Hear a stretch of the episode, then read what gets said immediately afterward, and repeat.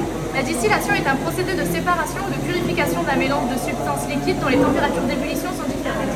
Elle permet de séparer les constituants d'un mélange homogène, c'est-à-dire miscible. Un mélange non miscible serait de l'eau et de l'huile par exemple. Sous l'effet de la chaleur, le mélange se vaporise partiellement et la vapeur obtenue est liquéfiée pour donner le distillat. Les vapeurs condensées seront concentrées majoritairement en composé le plus volatile, c'est-à-dire un composé qui a la température d'ébullition la plus faible. Ici, la distillation est faite avec un mélange eau-éthanol. L'éthanol est donc récupéré majoritairement dans les distillats. Pour prendre des composés de la vie courante, nous pourrions distiller une solution alcoolique comme le vin à 10 ou 15% afin d'obtenir dans les distillats de l'alcool à 90 ou 95 une distillation continue est une distillation où l'installation de distillation est continuellement alimentée avec le mélange à séparer. Dans notre situation, l'éthanol et l'eau. Nous allons récupérer en tête de colonne quasiment de l'alcool pur à peu près à 90% volumique.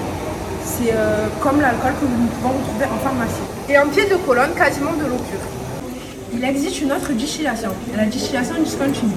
Elle n'est pas continuellement alimentée, comme le principe de l'alambic, le fonctionnement est toujours de séparer deux mélanges par chauffage. Je vais vous présenter les différentes applications dans lesquelles intervient la distillation. Tout d'abord, nous avons le raffinage du pétrole par distillation du pétrole brut, comme Total. Nous avons ensuite la purification de l'eau pour la préparation des médicaments autres que ceux qui doivent être stériles. Troisièmement, nous avons le dessalement de l'eau de mer pour obtenir de l'eau potable. Et ensuite, nous avons les étapes dans la production d'alcool. Le processus de distillation consiste à séparer l'alcool de l'eau en chauffant le mélange comme chez Pernod Ricard par exemple. Nous allons maintenant prélever un échantillon de distillat, c'est-à-dire la solution en tête de colonne, et nous allons la passer au contrôle qualité pour examiner la composition en éthanol.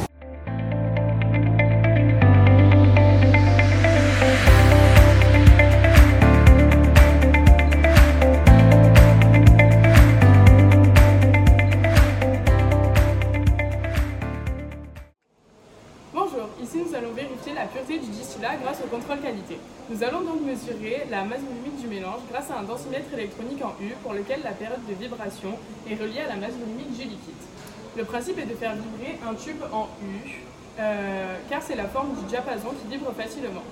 On sait que la masse volumique dépend de la composition, c'est pour cela que nous utilisons ce graphique qui représente la masse volumique en fonction du titre euh, en pourcentage volumique d'éthanol.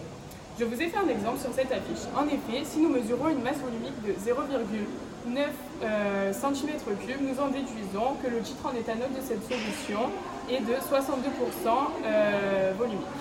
Nous allons maintenant faire cette manipulation pour l'échantillon de distillat que nous venons de récupérer. Voici la solution que nous avons prélevée euh, au distillat. Nous allons maintenant nettoyer le densimètre avant de commencer les analyses.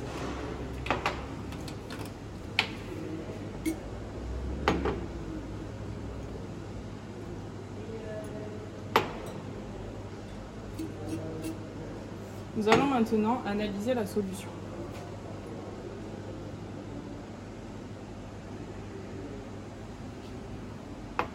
Avec une masse volumique de 0,827 g par centimètre cube, nous pouvons conclure grâce au graphique que euh, cette masse volumique correspond à un titre en éthanol de 90% volumique.